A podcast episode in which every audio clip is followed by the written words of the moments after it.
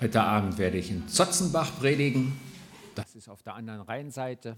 Dann habe ich die gefragt, ob sie irgendein Predigtthema möchten. Und ich könnte ihnen zum Beispiel vorschlagen, über Leben im Dreieck zu reden. dann haben sie gesagt, oh, das klingt cool, das nehmen wir.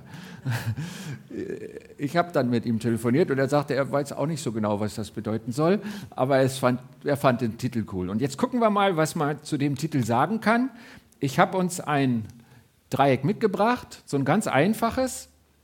Und die Beziehung zwischen Gott und den Menschen wird manchmal in so einem Dreieck dargestellt, dass man sagt, ähm, Gott und ich sind in einer Beziehung, das ist dieser Strich, aber ich bin auch in Beziehung mit anderen Menschen, das ist auch ein Strich. Und wenn man genau überlegt, ist auch der andere in irgendeiner Beziehung zu Gott. Und äh, jeder Mensch lebt also in so einer Dreiecksbeziehung. Eigentlich sind es ganz viele Dreiecke, weil wenn ich jetzt einen anderen noch dahin stelle, dann entsteht ja da wieder so ein Dreieck und ähm, genau, in so einer Dreieckswelt. Und äh, die Beziehung mit Gott ist in, in, meinem Fall bewusst. Ich bin total froh. Ich, ich, ich, hab, äh, ich suche nach seinem Reden. Ich rede mit ihm. Ich freue mich, wenn ich spüre, dass er da ist. Also das ist eine gelebte Beziehung. Es gibt vielleicht auch Menschen, die sagen, ich, ich glaube gar nicht an Gott. Und ähm, trotzdem sind auch die in einer Beziehung mit ihm, weil Gott ja in Beziehung mit ihnen tritt. Das sagt die Bibel ganz deutlich, dass Gott jedem Menschen nachgeht, jeden Menschen liebt und ähm, unbewusst reagiert auch jeder Mensch darauf. Also es gibt so ein Beziehungsdreieck und ähm, ich glaube, dass wir daran ganz viel erkennen können. Und was mir heute besonders wichtig ist, ist ähm, die Frage, macht das die Sache komplizierter? Man hat ja praktisch eine dritte Dimension dazu getan, sonst würde ich sagen, ich und alle Menschen, wir sind auf einer Ebene, jetzt kommt eine dritte Dimension dazu, die zu Gott. Wird das dadurch kompliziert? Weiß ich nicht, an wen ich mich zuerst wenden soll oder was ist damit? Ich, ich, ich will euch erzählen, warum ich total froh bin, dass es so ist. Und mein Schwerpunkt wird auf dieser Beziehung sein, aber eben auch auf der Frage, wie ist die beeinflusst dadurch, dass Gott mit uns allen in Beziehung steht. Und genau, das schauen wir uns mal an. Und meine erste These dazu ist, Gott befähigt den Menschen zum Leben mit anderen Menschen. Ich möchte mal was von mir erzählen. Es gibt so ein Bild von mir, da bin ich vielleicht 16, 17, vier Leute drauf aus dem Sportverein, in dem ich zehn Jahre war, Leichtathletik. Und äh, drei Kerle stehen da und strahlen in die Kamera. Und ein vierter, der steht so am Rand und und hängt noch so dran und guckt auf die anderen und das bin ich. Und äh, dieses Bild hat mir immer wehgetan, weil ich irgendwie das Gefühl hatte, so war mein Leben. Ich stehe außen. Ich will auch dabei sein. Aber ich, ich konnte mich dann nicht erinnern, dass es ein Bild gab, wo ich in der Mitte stand und die anderen außen. Und, und ich hatte Kummer. Ich habe tolle Reisen gemacht als junger Mensch, aber ich war sehr einsam. Und irgendwie war da was nicht so, wie ich es mir selber gewünscht habe hier auf der Beziehung zwischen mir und den anderen. Irgendwie hatte ich das Gefühl, ich komme nicht an, ich bin alleine, obwohl Leute da sind und so. Und dann ist mir kürzlich was aufgefallen. Ich war auf einer großen Konferenz, auf der Gnadauer Konferenz in Willingen vor ein paar Wochen. Da waren 3000 Leute und äh, ich stand da rum. Die haben alle, irgendwer hat mit irgendwem erzählt und ich, ich nicht. Da dachte ich mir, oh, ist ja wie früher. Du bist zwischen lauter Leuten alleine. Und dann habe ich nachgedacht und dann habe ich gemerkt, das stimmt nicht. Ich habe so viel existierende Beziehungen, in guten Beziehungen, in denen ich lebe, in meiner Gemeinde, wo ich gerne bin, wo ich nicht das Gefühl habe, dass ich außen stehe oder gar nicht dazugehöre, in meiner Familie, mit Freunden. Und dann, dann habe ich gemerkt, dass sich in mir was geändert hat. Auf dieser Beziehung hat Gott was repariert, weil ich mich nicht mehr alleine fühle, außenstehend fühle. Und ich habe das erlebt, dass das Gott gemacht hat. Ich habe das erlebt, dass ich mit ihm in Beziehung bin, mit ihm über Dinge reden kann, wenn ich alleine bin, immer ihn habe, an den ich mich wenden kann. Und ich habe erlebt, dass er auch hier was repariert auf der Ebene mit anderen Menschen, dass ich mit Christen gelebt habe, die mich eingeladen haben in ihre Familie. Ich konnte sie in der Ehe beobachten und da ist ganz viel gewachsen. Und Deswegen meine These, dass Gott es ist, der uns dazu befähigt, mit anderen Menschen zu leben. Und da gibt es in der Bibel ein Bild, wie das funktioniert. Und zwar sagt Gott, wir sind wie Glieder an dem Körper von Jesus. Ich habe ja mal so einen Körper, nicht? und dann gibt es so ein paar Körperteile. Also man könnte Schulter sein, Muskel, Gelenk, Finger, Knie, Fuß. Wir hören mal zu, wie äh, Paulus das im Römerbrief beschreibt. So wie euer Körper viele Teile und jeder Körperteil seine besondere Funktion hat, so verhält es sich auch mit dem Leib Christi. Wir sind alle Teile seines einen Leibes und jeder von uns hat eine andere Aufgabe zu erfüllen. Und da wir alle in Christus ein Leib sind, gehören wir zueinander. Und jeder Einzelne ist auf alle anderen angewiesen. Seid ihr im Mitdenkmodus oder lasst es an euch vorbeirüseln? Seid ihr auf alle anderen angewiesen? Ist das nicht die Höhe? Also, wir lieben doch so sehr unsere Unabhängigkeit, gerade in unserer Gesellschaft. Andere Gesellschaften sind mehr auf die Gruppe bezogen, aber bei uns ist das doch so wichtig. Und dann haben wir schon zu kauen, weil Gott sagt, komm her zu mir, das ist besser für dich als dein für dich selbst hantieren und ich beginne es einzusehen und ich komme zu Gott unter seine Herrschaft. Und dann sagt Gott so, und bei mir bist du nur auch noch Teil eines Körpers und abhängig von allen anderen Menschen bei mir. Jeder Einzelne ist auf alle anderen angewiesen. Mal ehrlich. Das stimmt doch nicht, oder? Okay, ich lebe besser im Team mit einigen Menschen. Aber angewiesen auf alle? Ist das so? Brauche ich wirklich die Oma, das Baby, den Kranken, den Schüchternen, die Schwachen? Bin ich auf alle angewiesen? Dieses Bild vom Körper, irgendwas davon bin ich. Vielleicht der Ringfinger oder das Knie. Wir lesen mal weiter im Text. Gott ist gnädig und hat uns unterschiedliche Gaben geschenkt. Hat Gott dir zum Beispiel die Gabe der Prophetie gegeben, dann wende sie an wenn du überzeugt bist, dass Gott durch dich redet. Besteht deine Begabung darin, anderen zu dienen, dann diene ihnen gut. Bist du zum Lehren berufen, dann sei ein guter Lehrer. Wenn du die Gabe hast, andere zu ermutigen oder zu ermahnen, dann mach es auch. Wer Geld hat, ist offensichtlich auch eine Dienstart, soll es aus freien Stücken und ehrlich mit anderen teilen. Hat Gott dir die Fähigkeit verliehen, andere zu leiten, dann nimm diese Verantwortung ernst. Und wenn du die Begabung hast, dich um andere, die es nötig haben, zu kümmern, sollst du es mit fröhlichem Herzen tun. Hier steht mein Auftrag. Gott hat mich begabt mit etwas, womit ich anderen dienen kann. Aufgezählt ist hier zum Beispiel Prophezeien, also anderen weiter zu sagen, was Gott sagt. Wer da ein Ohr für hat, ist das ja was ganz Wertvolles, wie Gott uns sieht, was, wie Gott uns ermutigen will, ermahnen will, wie er uns leiten will, weitersagen, was ich von Gott höre, prophezeien. Gottes Wort in, die, in das Leben sprechen von Menschen. Fähigkeiten zum Helfen, hier steht was mit Dienen, gibt es also extra Fähigkeiten für, was manche besonders gut können, andere zu lehren, zu ermutigen, zu ermahnen oder ihnen etwas von meinem Wohlstand abzugeben. Auch Leiten stand hier dabei. Das sind alles nur Beispiele. Es gibt noch mehr, womit ich für andere wertvoll bin. Es geht also darum, dass ich dem Nächsten auf dem Dreieck der untere Schenkel Gutes tue. Es geht darum, dass ich dem Nächsten Gutes tue. Das ist Gott ganz wichtig, dieser Teil, diese Richtung der Beziehung. Und da ist es dann ganz logisch, dass ich auch Empfänger bin. Wenn wir uns vorstellen, die Menschen wollen alle nur wichtig für den anderen sein, sage ich mal. Ja? Und keiner will was annehmen, dann, dann geht es nicht auf. Also das Modell dann, so rein mathematisch, funktioniert nicht und unter Menschsein funktioniert es auch nicht. Und ich bin ganz sicher, so wie Gott sagt, wir sind auf alle angewiesen, sagt er, jeder hat was, was er geben kann und jeder ist auch Empfänger von Menschen, nicht nur von Gott.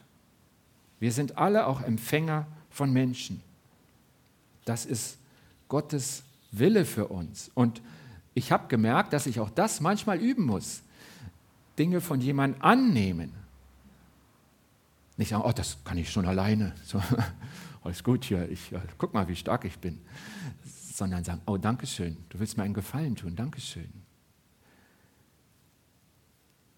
Okay, wir lesen nochmal weiter in unserem Text. Täuscht nicht nur vor, andere zu lieben, sondern liebt sie wirklich. Hasst alles Böse und stellt euch auf die Seite des Guten. Liebt einander mit aufrichtiger Zuneigung und habt Freude daran, euch gegenseitig Achtung zu erweisen. Werdet nicht nachlässig, sondern lasst euch ganz vom Geist erfüllen und setzt euch für den Herrn ein.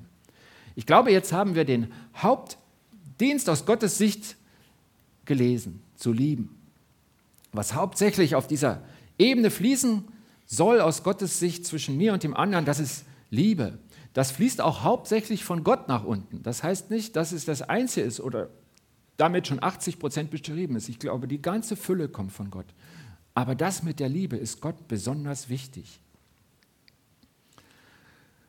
Und auch hier gehört es dazu, sich auf der anderen Seite lieben zu lassen. Und immer die Frage an mich, kann ich das? Lebe ich das? Die Liebe weitergeben, die Liebe empfangen. Wir kommen auf die Formulierung in Vers 5 zurück, will ich jetzt nicht einblenden, aber ihr erinnert euch dran, da war ich ja so ein bisschen empört.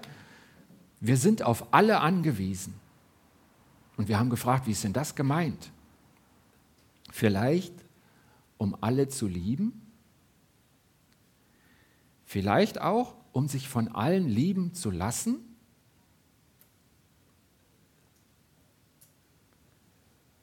Manchmal hat man ja so, so Hemmungen. Ich weiß nicht, ob ihr das kennt, aber als wir neu in der Arbeit mit Drogenabhängigen waren und dann ähm, die Droge verändert ja den Menschen und mancher ist dann auch, die meisten, die tiefer in der Droge sind, alle, sind dann auch äußerlich verwahrlost. Der Körper verändert sich negativ und das, was man aus dem Körper macht, verändert sich auch negativ. Und ähm, wenn du dann versuchst, freundlich zu sein und jemand will sich bedanken und hat vielleicht überhaupt keine Berührungsängste und will dich umarmen, dann ist die Frage, ob du dich lieben lassen kannst ob du das lebst. Und äh, das wird deine Beziehung zu dem anderen um Monate zurückwerfen, wenn du ihn dann zurückstößt. Also lieben und lieben lassen. Ist vielleicht das der Grund, warum wir auf jeden anderen angewiesen sind? Vielleicht gerade auf die Menschen, die anders sind als ich? Gott will, dass die Liebe wächst unter uns, aber auch in, in dir und in mir. Und auf je mehr Menschen ich mich einlasse und sie lieben lerne, umso stärker ist meine Liebe und das will Gott. Wir sind auf alle angewiesen. Einmal ging ich als Pastor zu einem sehr kranken Menschen. Er war alt und würde wahrscheinlich bald sterben. Erst suchte ich ein paar Ausflüchte, warum anderes wichtiger sein könnte als dieser Besuch. Aber der Mann war immer da und ich wusste, es ist dran und ich ging hin. Die Person konnte nicht mehr aufstehen hatte aber auch kaum Schmerzen, als ich da war und lag im Bett. Wir unterhielten uns vielleicht 45 Minuten. Ich betete mit ihm und segnete ihn. Der alte Mann war sehr froh über meinen Besuch seinerseits. Und ich war danach sicher, dass ich der am meisten Beschenkte gewesen bin. Nicht er, wo der Pastor kam, der ihn gesegnet hat, der ihm Zeit schenkt, was ja heute so teuer ist, Viele Menschen, die nicht mehr aus dem Bett kommen, sind die meiste Zeit allein in ihrem Bett. Da kam ich also mal 45 Minuten. Sein Frieden und dass er mich, wir sprachen auch über den Tod, über den Tod getröstet hat, das hat mich tief berührt. Und jetzt frage ich euch, bei dieser Begegnung, wer hat wem gedient? Und ich glaube, da kommen wir an das, warum Gott sagt, Du bist auf alle angewiesen. Jeder, mit jedem kannst du etwas empfangen, was nur bei ihm zu haben ist, im Geben und im Nehmen. Du kannst geben, nur ihm, was du anderen nicht geben kannst. Und du kannst empfangen, was du nur dort bekommst. Meine nächste These ist, Gott ändert meine Einstellung zu anderen Menschen. Kennt er so, also würden wir ja nie sagen, aber kennt er so die Gedanken, der ist ja selbst schuld. Oder den kann ich nicht leiden. Oder in unserer Zeit vielleicht auch, Ausländer sind doof. Meine Frau hatte eine Begegnung in, in Dresden, als wir da ein paar Tage waren, mit einem kleinen Jungen, der sicher irgendwas nachgesprochen hat, was er gehört hat. Ja, ich sage euch was, Gott wird sich nie mit Stolz, mit Überheblichkeit, mit Vorurteilen, mit Herzlosigkeit in mir abfinden, wenn er als Gott in mir wohnt. Solange ich ihm Raum gebe und ich ihn in mich hineinlasse, in meine Gedanken und in meine Wertvorstellung, wird er an diesen Punkten ändern. Stolz, Überheblichkeit, Vorurteile, Herzlosigkeit. Sagt Gott, wenn ich hier wohne, dann passt das nicht hierher. Je mehr Raum ich nehme, umso mehr wird das verschwinden. Durch sein Wort arbeitet er ständig an diesen Themen, meistens auch durch Umstände. Zum Beispiel durch einen Menschen, den er in meine Nähe schickt, an dem ich mich reibe. Ich weiß nicht, ob ihr das kennt, dass ihr euch an einer Person reibt. Kennt ihr das? Wir sind ja hier auf der Beziehungsebene und äh, manchmal will man ja sagen, ich suche mir die eine Person aus und, und da mache ich alles. Aber so hat sich Gott nie gedacht. Und dann taucht da eine andere auf und ich reibe mich. Und irgendwann beginne ich zu fragen, warum nervt mich die andere Person? Und dann ist Gott schon längst am Wirken in mir und will mit mir weiterkommen, will, dass ich wachse. Ich entdecke Gründe. Manchmal sehe ich, dass der andere Dinge tut, die ich mich nicht traue, aber auch damit liebäugle. Und manchmal ist die Begegnung, hat die dann zur Folge, dass ich selber mutiger werde und das Beispiel hilft mir. Manchmal denke ich Dinge zu Ende und stelle fest, dass ich so ein Verhalten in Wirklichkeit gar nicht möchte. Und auch das gibt mir Frieden in der Gegenwart des anderen. Ich will mal einfach ein Beispiel erzählen. Ähm, also ein erfundenes Beispiel.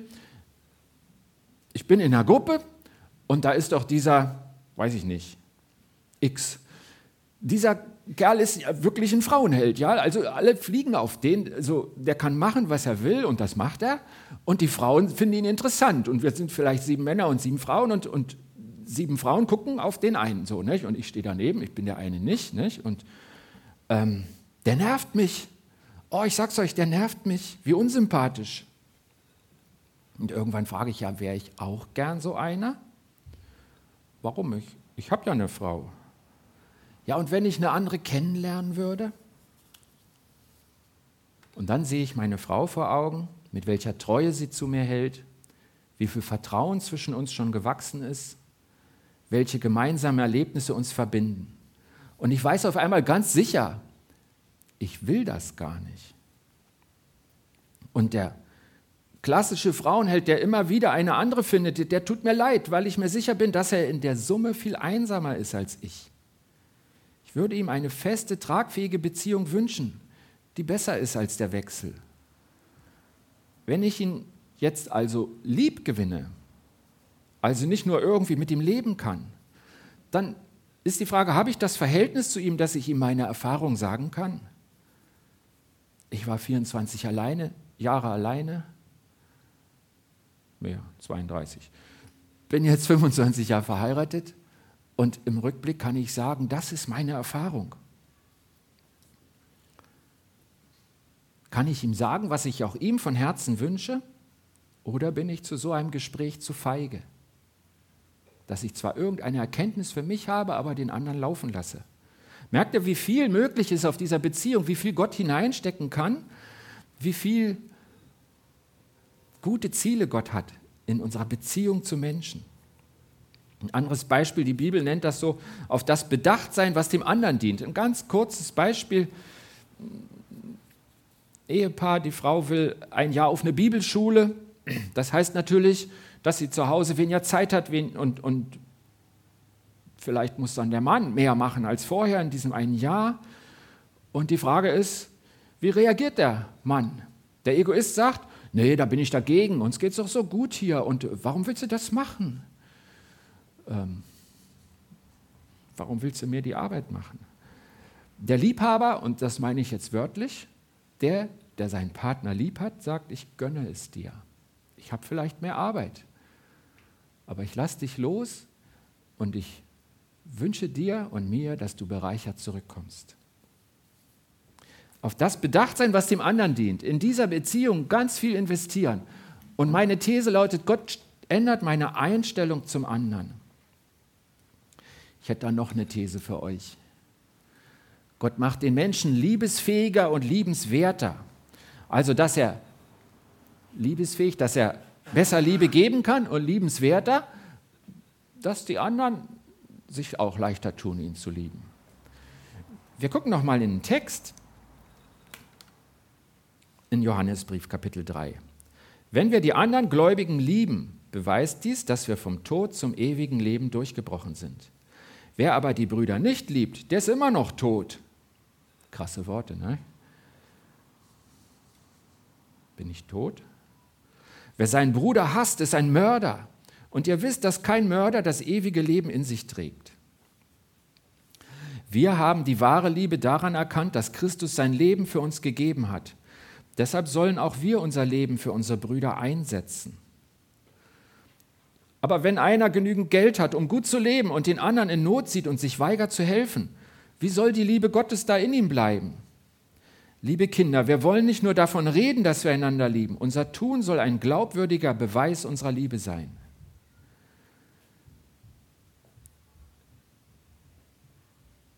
Mich berühren Bibelworte, weil ich sie so konkret finde. Und dieses Wort ist total konkret. Merkst du, wie du liebesfähiger und liebeswerter wirst, wenn du nach dem Wort lebst? Man kann nicht Christ sein und im Sinne Gottes und Gottes Wort geht spurlos an einem vorüber. Gott will, dass ich liebe. Er will, dass diese Liebe praktisch sichtbar ist. Kenne ich jemanden, der in Not ist? Kennt ihr jemanden, der in Not ist? Also Not ist natürlich relativ, aber kennt ihr jemanden, mit dem ihr nicht tauschen wollt und dem es viel schlechter geht als dir? Da fallen mir einige ein, mit denen ich nicht tauschen will. Und wo ich sage, wirklich nicht. Die Situation, ach, die ist bedrückend. Das gibt auch Deutsche in dieser Situation. Mir fallen hauptsächlich Flüchtlinge ein, weil es da so, so offensichtlich ist. Vergangenen Montag war in Nachrichten diese Nachricht. Boko Haram tötet mehr als 60 Menschen. Boko Haram hat einen schweren Angriff auf Gäste einer Trauerfeier im Nordosten Nigerias verübt. Mindestens 60 Menschen wurden getötet. Der Angriff sei ein Vergeltungsschlag gewesen, nachdem sich die Dorfbewohner vor zwei Wochen gegen einen anderen Angriff von Boko Haram zur Wehr gesetzt hatten. Boko Haram ist seit zehn Jahren in der Region aktiv. Zehntausende Menschen sind seitdem getötet. Zehntausende Menschen sind seitdem getötet und Millionen vertrieben worden. Der andauernde Konflikt hat zu einer der größten humanitären Krisen der Welt geführt. Der Anschlag vom Wochenende ist der bislang schwerste in diesem Jahr. Das ist eine Nachricht aus der Tagesschau, also nicht irgendein tendenzielles Nischenblatt. Ich kenne eine Frau, die ist geflohen aus Nigeria, schwer traumatisiert auf der Flucht, ist sie angekommen in Deutschland in Hassloch. Sie hat Asyl beantragt, ihr Asylantrag wurde abgelehnt und vor wenigen Tagen, zwei, drei Wochen, wurde versucht, sie äh, abzuschieben. Man ist nachts um vier in ihre Wohnung gekommen und wollte sie mitnehmen und in den Flieger setzen und die Frau war nicht da. Sie hat diese Nacht bei Bekannten geschlafen. Ähm, sie wurde dahin versucht abzuschieben, von der ich gerade die Nachricht gelesen habe. Möchtest du tauschen? Kennst du wirklich niemanden, der in Not ist? Könnte ich dieser Frau helfen? Andere Menschen gewähren ja jetzt Kirchenasyl. Brauchen diese Unterstützer meine Hilfe? Oder zeigt mir Gott andere Menschen, die einfach noch niemanden haben und denen ich helfen kann? Das können natürlich auch Deutsche sein. Und ist es nicht so, selbst wenn ich nicht endgültig das Leben eines Menschen verändern kann, ich soll sie lieben, heißt das nicht, ihr heute zu verändern, selbst wenn sie vielleicht in zwei Jahren nicht mehr in Deutschland sind, weil ich an der politischen Gesamtsituation nichts ändern kann, weil ich selber auch keine Lösung weiß. Und wenn ich der Politiker wäre, ich wüsste auch nicht, wie man es lösen soll. Aber was heißt das für die Menschen, denen ich begegne, die jetzt hier sind? Ein anderer in meiner Nähe. Oh, da. Oder jemand in meiner Nähe ist krank. Was heißt es, ihn zu lieben? Jemand in meiner Nähe ist einsam. Was heißt es, ihn zu lieben? Jemand in meiner Nähe kommt mit Dingen nicht gut zurecht, die mir leicht fallen. Bloß habe ich keine Zeit. Was heißt es, diesen Menschen zu lieben? Jemand hat einen leeren Liebesschwamm. Das ist so ein Bild. Wenn das Herz so eine Sehnsucht nach Liebe hat und keine Liebe findet, dann ist, sind wir im Innern wie ein ausgetrockneter Schwamm. Der versucht alles aufzusaugen, was, was diese Liebe wieder in ihm ähm, bringen könnte. Kann ich dazu beitragen, dass er voll wird? Und jetzt haben wir gesagt, das geht immer in beiden Richtungen. Vielleicht bin ich ja die Person, die Liebe braucht, die Hilfe braucht. Vielleicht sind es gar nicht so sehr die offen, äußeren Umstände. Ich bin ja kein abgelehnter Asyl, äh, äh, kein Flüchtling. Aber vielleicht ist mein Herz verzagt. Liebeskummer, das kann man in jedem Lebensalter haben. Das sind nicht nur die Teenies nach der ersten enttäuschten Liebe. Das können auch Menschen sein, die einen Partner verlieren nach vielen Jahren oder nach kürzerer Zeit. Das können Väter und Mütter sein, obwohl die Kinder quicklebendig sind, aber sie sind einfach nicht mehr da. Außerdem gibt es Sorgen. Komme ich mit einer Sorge nicht zurecht? Ist es vielleicht, dass ich spüre, dass ich älter werde und nicht weiß, wie das werden soll? Und manchmal hilft auch da Gott durch andere Menschen. Auch das gibt es immer wieder. Gott hat uns ja verbunden. Gott wollte dieses Dreieck. Gott hat es so erfunden dass wir miteinander in Beziehung sind, mit ihm und mit Menschen und dass es in jeder Richtung, zu jeder Richtung fließen kann. Die erste Person, für die du Verantwortung hast, das ist dein Ehepartner. Dann die Mitglieder deiner Familie. Dann die Mitglieder in deiner Gemeinde, besonders in deiner Kleingruppe. Habt ihr im Leben eingeübt, euch gegenseitig zu tragen? Ich weiß auch von Ehepaaren, die nicht wirklich miteinander reden. Klar, sie reden jeden Tag miteinander. Aber den anderen zu tragen heißt auch darüber zu reden, was mich bewegt. Habt ihr es im Hauskreis eingeübt, dass ihr euch begleitet, ein Stück weit wenigstens? Ich bin mal in einer Gemeinde eingeladen gewesen, war Jugendleitung und es gab eine große Konferenz. Und alle Jugendleitung und die Gemeindeleitung waren eingeladen und wir haben eine Fahrgemeinschaft gemacht und dann fuhr der eine aus der Gemeindeleitung rum und wollte eine Frau aus der Gemeindeleitung abholen. Beide Jahrzehnte in der Gemeinde und im Vorstand. Und irgendwann am Steuer habe ich gemerkt, er wusste nicht, wo sie wohnt. Also zwei Säulen der Gemeinde, mindestens 20, eher 40 Jahre lang gemeinsam einer Gemeinde, haben sich regelmäßig in der Bibelstunde getroffen und darüber überlegt, ob ja, Nehemiah 8, Vers 12 so oder so auszulegen ist, aber sie, sie wussten nichts voneinander.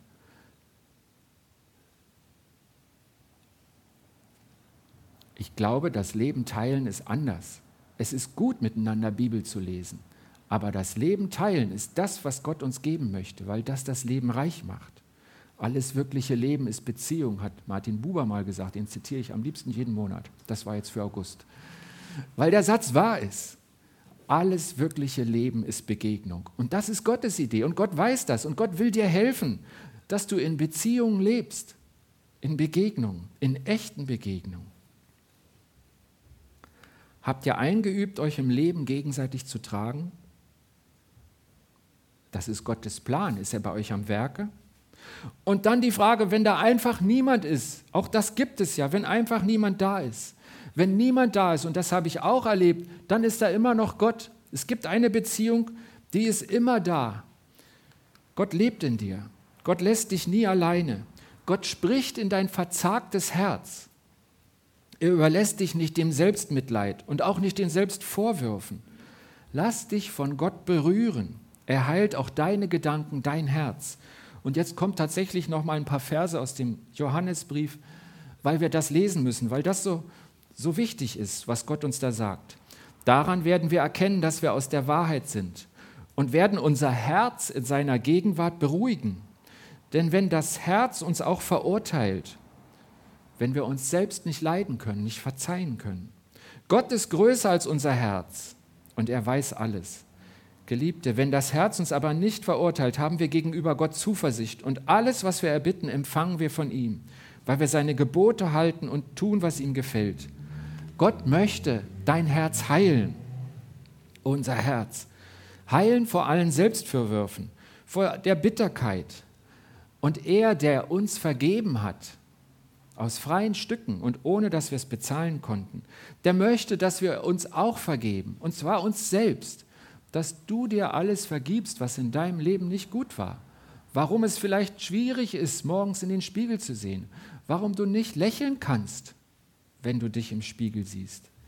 All das,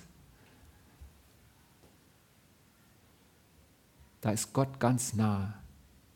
Und das möchte er bearbeiten mit dir. Er hat es schon bearbeitet. Er möchte, dass, es, dass er es dir nehmen kann, dass er, es, dass er dich versöhnen kann mit dir selber, dass du Frieden hast über den Gedanken, die dir wehtun. Und er tut das, er kann das, er heilt. Und im Text haben wir es gehört, wie das weitergeht, wenn, wir, wenn unser Herz Frieden hat, frei ist von Verurteilung, dann sind wir frei zum Leben dann sind wir frei zu einem Leben im Dreieck und wir können, was er dann sagt, wir können ihn auch bitten, wir können ihn zu anderen tragen. Wir empfangen ihn selber, wir können ihn zu anderen tragen. Wir, die Bahn ist frei für ein Leben, wie Gott es sich gedacht hat, ein Leben im Dreieck. Und das ist nicht im Dreieck springen, sondern das fließt ineinander über und in jeder Richtung liegt Segen drauf. Wenn wir uns dem Dreieck stellen, wenn wir nicht eine Linie verstopfen, in lebendigen Beziehungen leben mit Gott, mit anderen Menschen und zu mir selbst, das ist Gottes Idee für uns. Er stiftet Gemeinschaft. Er stiftet ein Leben im Dreieck. Und er macht es gut. Ich bete.